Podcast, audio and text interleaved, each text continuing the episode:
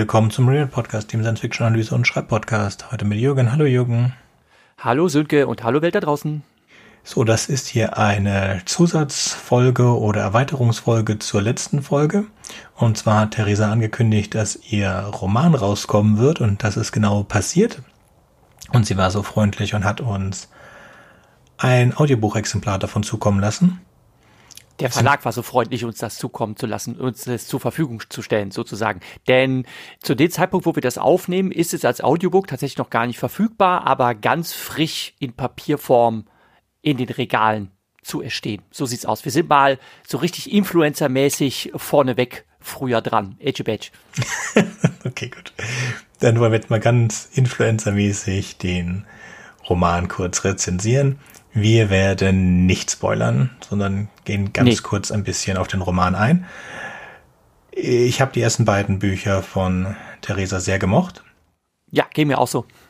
Und ich mochte sie vor allen Dingen, weil man in die Welt hineingeworfen wurde und die Welt einem sich selber erklärt hat. Und deswegen war ich ziemlich enttäuscht von dem Prolog, der dem neuen Buch äh, vorangestellt worden ist, in dem mir eigentlich schon alles erzählt wird was die ganze Geschichte ausmacht und was deswegen die Geschichte nicht ausmacht. Denn wenn man den Prolog kennt, weiß man eigentlich, wie das Buch ausgeht. Das heißt, es aus der Spannung zieht schon mal dieser Roman seine Stärke nicht. Und ich hatte sehr befürchtet, dass das jetzt so weitergeht. Und die ersten Kapitel haben wir den Sprecher aus dem Prolog immer wieder mal ein bisschen was dazu sagen. Und es wird die aber Sprecher, Verzeih, dass ich dich unterbreche, aber die Sprecherin, also es ist eine weibliche Stimme, wage ich zu behaupten. Ja, ich wage zu behaupten, dass es eine neutrale Stimme sein soll, weil es ist kein Mensch, der da spricht.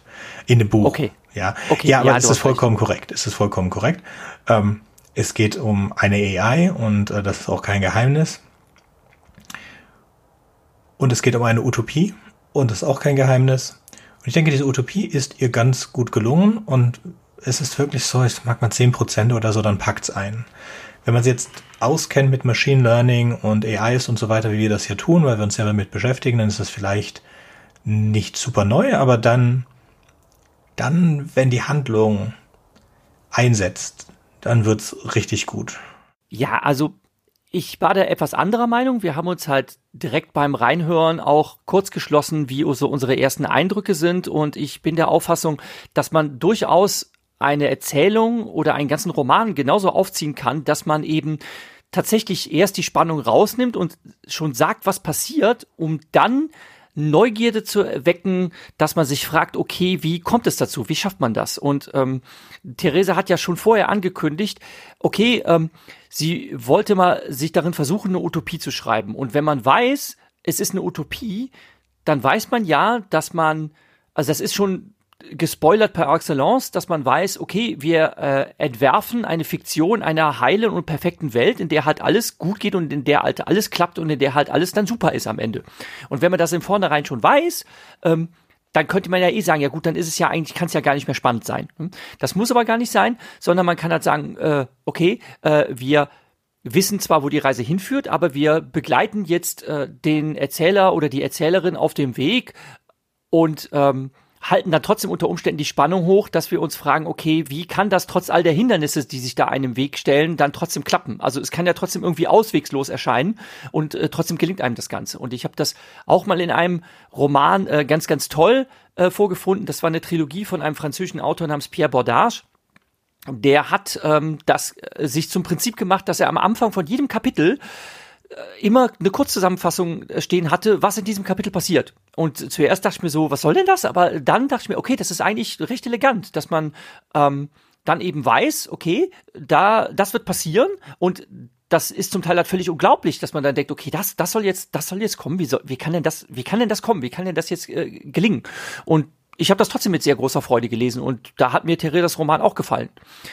Wo ich die rechte gebe, ist, dass der Roman ein bisschen Fahrt aufnehmen muss man hat am Anfang halt diesen Prolog, dann wissen wir, okay, das wird passieren.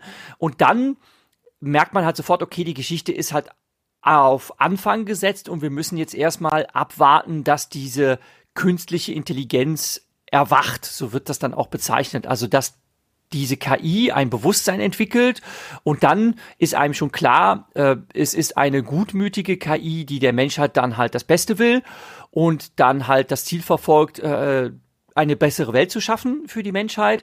Aber da muss man sich halt ein bisschen gedulden. Und die Figuren, die dann anfangs vorgestellt werden, und da muss ich Theresa auch ein bisschen widersprechen. Sie hat ja gesagt, hm, äh, sie ist erst so diesem Stereotyp gefolgt, dass es immer einen männlichen Helden geben muss in den Romanen. Und jetzt hat sie sich überlegt, sie macht das mal anders und schreibt dann einfach mal einen Roman mit einer Heldin.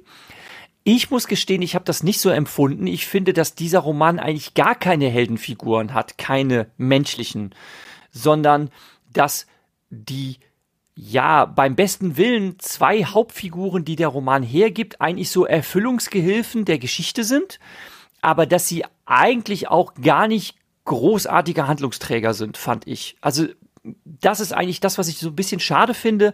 Ähm, alle Figuren verblassen mit ihren Charakteren ziemlich. Sie, sie sind leider, finde ich, relativ flach, um nicht gar zu sagen, auch stereotyp.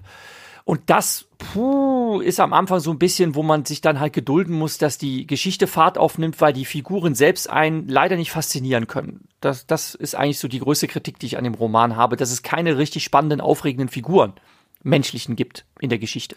Wie hast du das empfunden, Sönke? Oh ja, das finde ich überhaupt nicht so, aber das ist jetzt, wie gesagt, auch nicht ähm, mein Problem mit. Ich mag die, ich mag die Figuren. Ich finde auch schön, dass es keine wirklich bösen Figuren gibt, sondern dass ähm, alle, alle ihre Bereich, also dass, dass alle tun, was sie für richtig halten. Und das. So habe ich das auch, so habe ich das auch nicht gemeint. Also ich meinte nicht, dass weiß, die Figuren unsympathisch sind. Ich, ich weiß, was du meinst. Ich sagte so nur, ja, ich stimme dir nicht zu. Also ich finde ja. nicht flach. Ich finde sie eigentlich im Gegenteil ziemlich nett. Jede von diesen Figuren hat ihre eigenen, vollkommen nachvollziehbare ähm, und sehr unterschiedliche äh, Backstory und auch äh, Motivation, so zu handeln, wie sie handeln.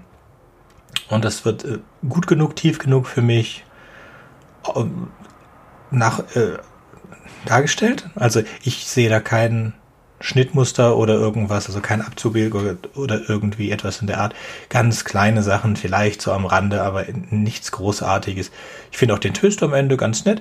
Ganz generell, als es dann angefangen hat loszugehen, als es angefangen hat sich zu bewegen, habe ich mich sehr erinnert gefühlt an ähm, The Moon is a Harsh Mistress.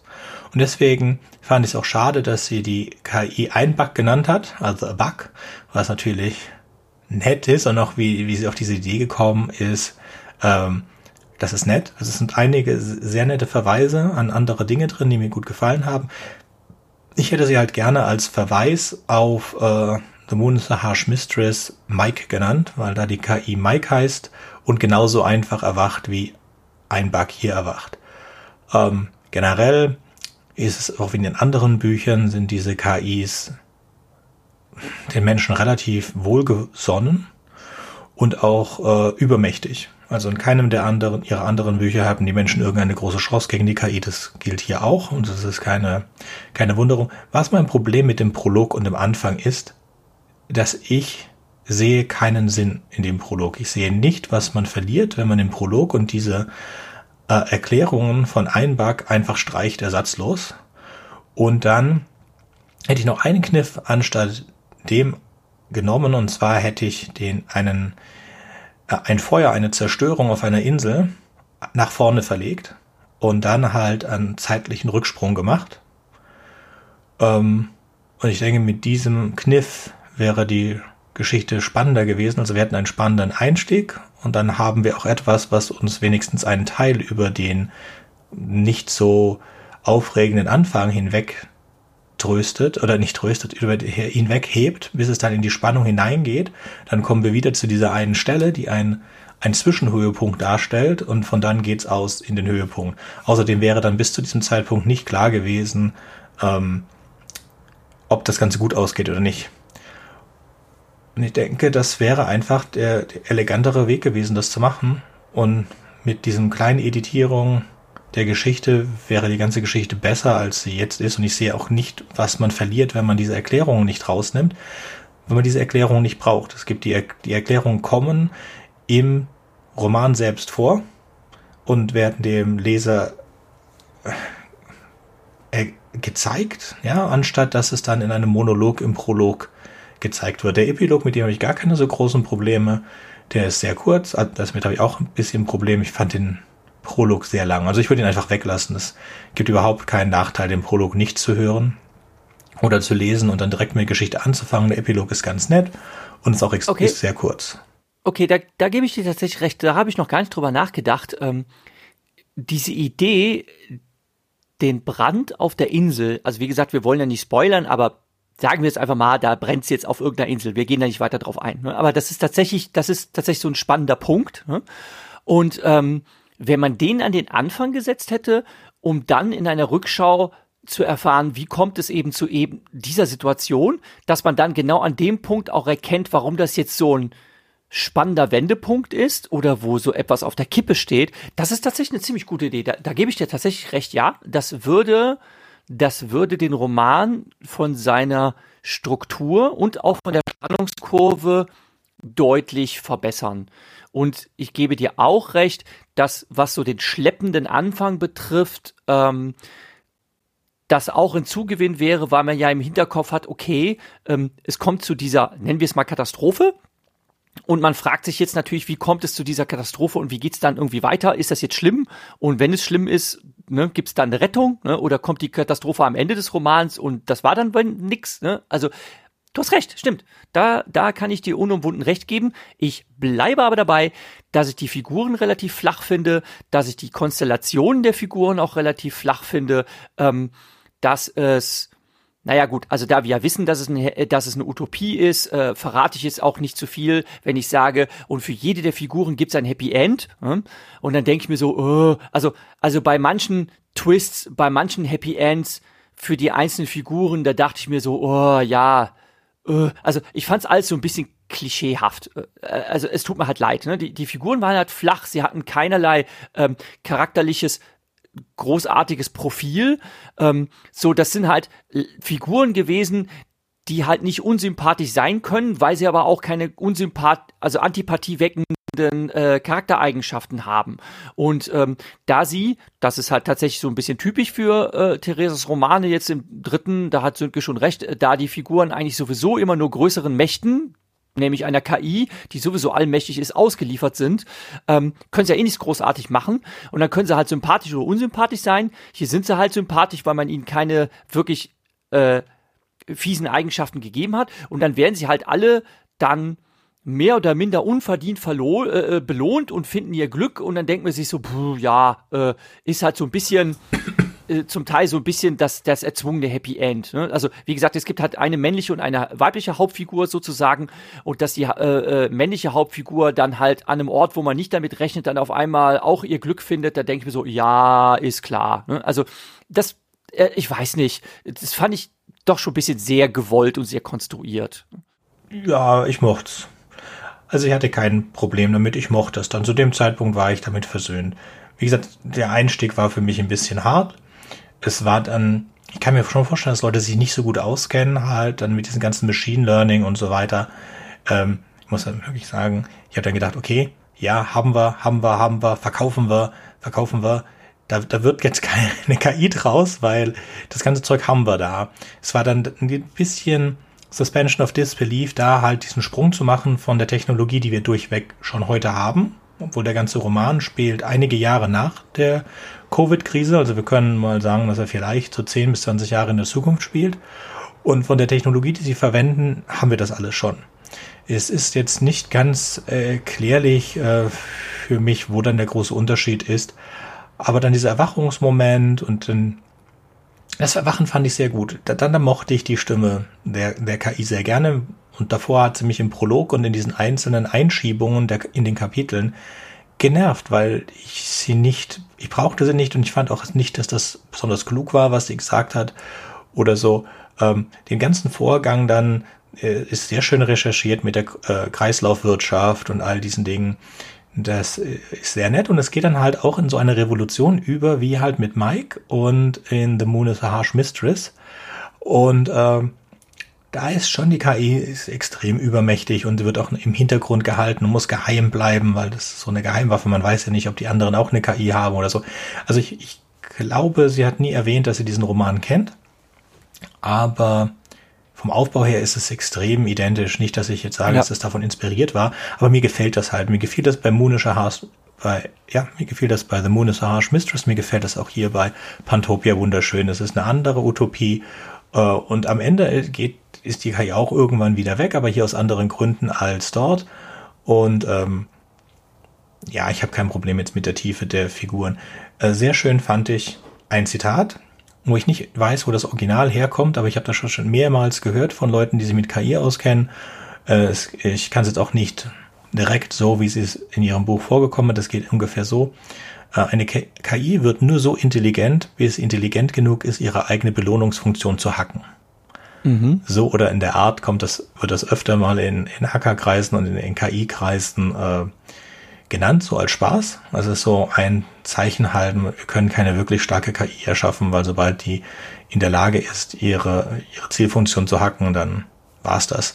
Und ähm, das ist beim Menschen halt lustig, weil das beim Menschen nicht funktioniert. Weil wir haben keine vorgegebene Zielfunktion, deswegen können wir sie auch nicht einfach hacken.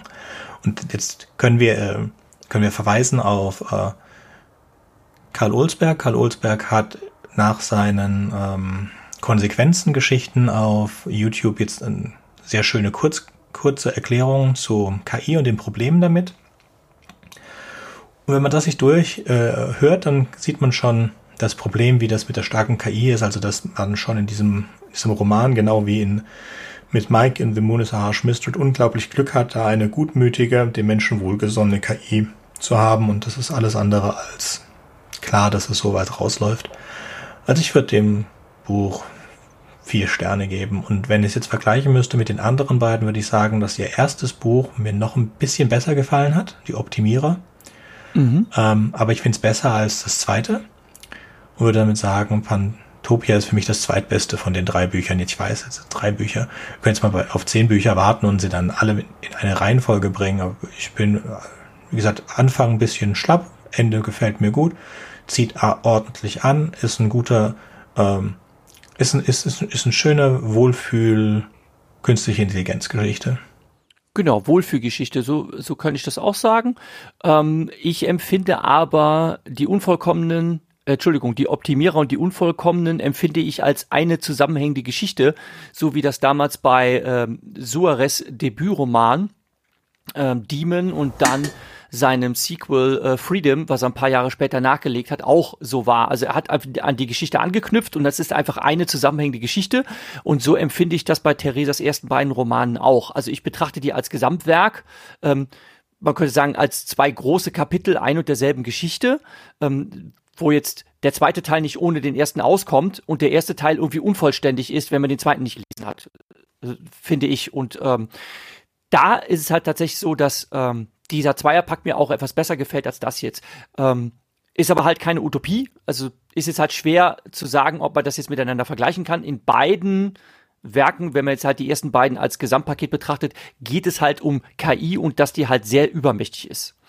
Und auch darum, dass mit Hilfe von KI die Gesellschaft, wie wir sie kennen, halt fundamental umgekrempelt wird. Das ist in allen bisherigen Romanen so enthalten.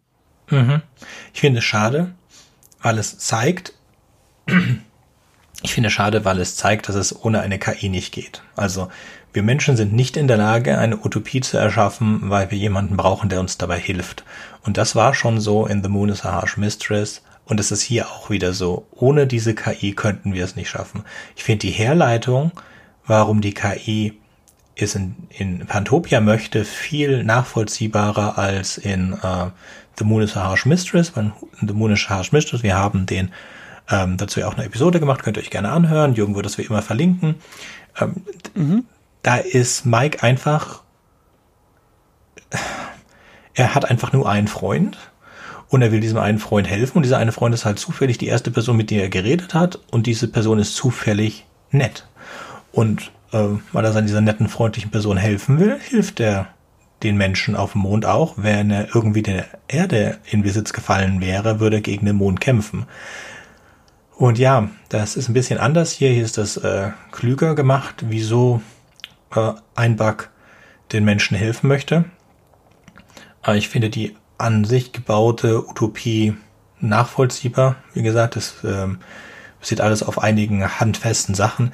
Ich finde die Vorgehensweise der KI nicht nachvollziehbar. Ich als KI würde das viel langsamer angehen und nicht so offensichtlich äh, auf einen Wendepunkt zusteuern und auf eine Eskalation.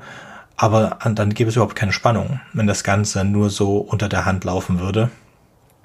Aber ja, es ist, es werden viele schöne Sachen erklärt, wie Kipppunkte und, und andere systemtheoretische Dinge. Ja, also vier von fünf Sternen also würde ich sagen.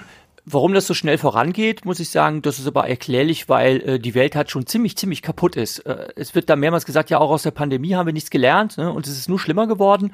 Und äh, es ist halt höchste Eisenbahn, ne? so wie halt äh, also so schon seit Jahrzehnten über äh, Klimaveränderung und Umweltverschmutzung äh, lamentiert wird und schon in den 80er, 90er Jahren äh, wurde gesagt, ja, es tut noch nicht richtig weh. Jetzt fängt es an, weh zu tun und trotzdem reagieren die Leute noch nicht. Und würden wir jetzt was tun, wäre es ja trotzdem Ne? Also das wird ja noch eine ganze, ganze, ganze Weile so weg äh, weitergehen, selbst wenn wir jetzt komplett die, die Notbremse ziehen und äh, zum Beispiel äh, die Erderwärmung versuchen jetzt mal äh, auszubremsen und keine Treibhaus ausstoßen und äh, keine fossilen Brennstoffe mehr verknistern und auf andere Energiequellen setzen würden. Also wenn wir das all, all das tun würden, ähm, würde jetzt trotzdem noch einige Jahre Verschlimmerung uns anstehen und trotzdem wird nicht genug getan. Und ähm, mhm.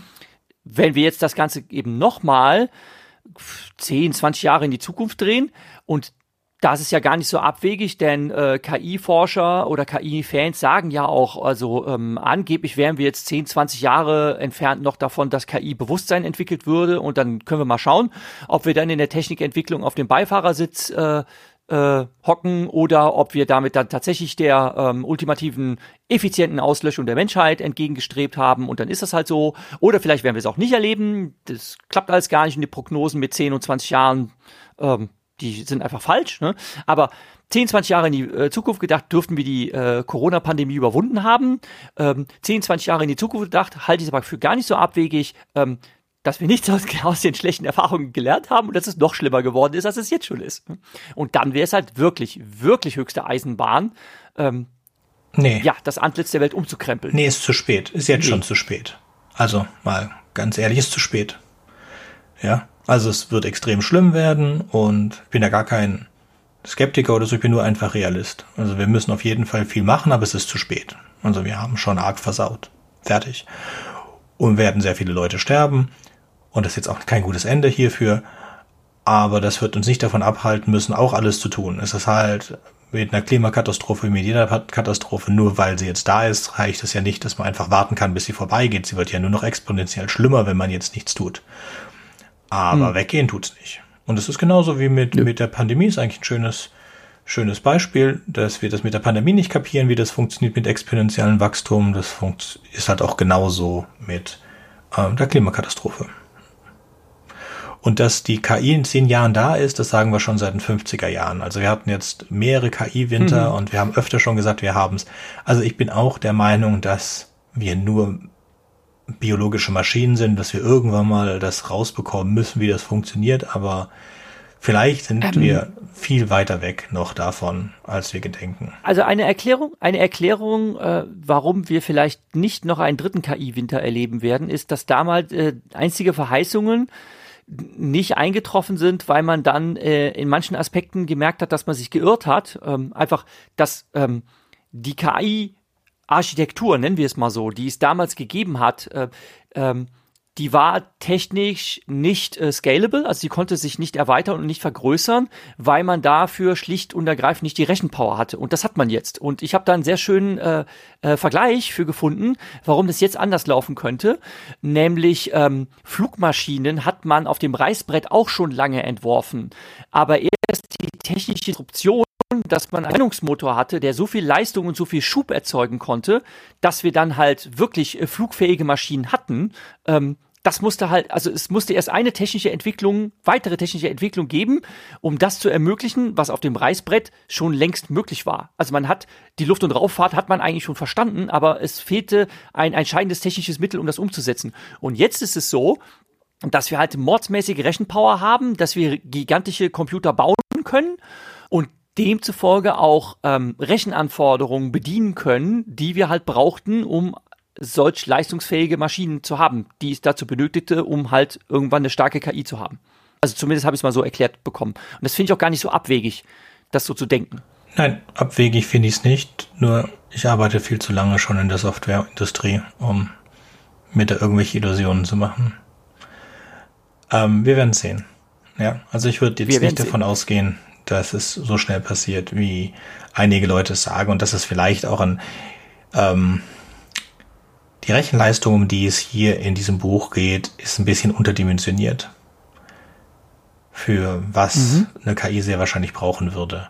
Aber wir haben schon oft drüber gesprochen, wir können es auch irgendwann gerne nochmal machen, ähm, was es für Möglichkeiten gibt. Ich, ich denke, dass ähm, der, wie ist diese Ted Cheng Geschichte, der Lebenszyklus von Softwareobjekten?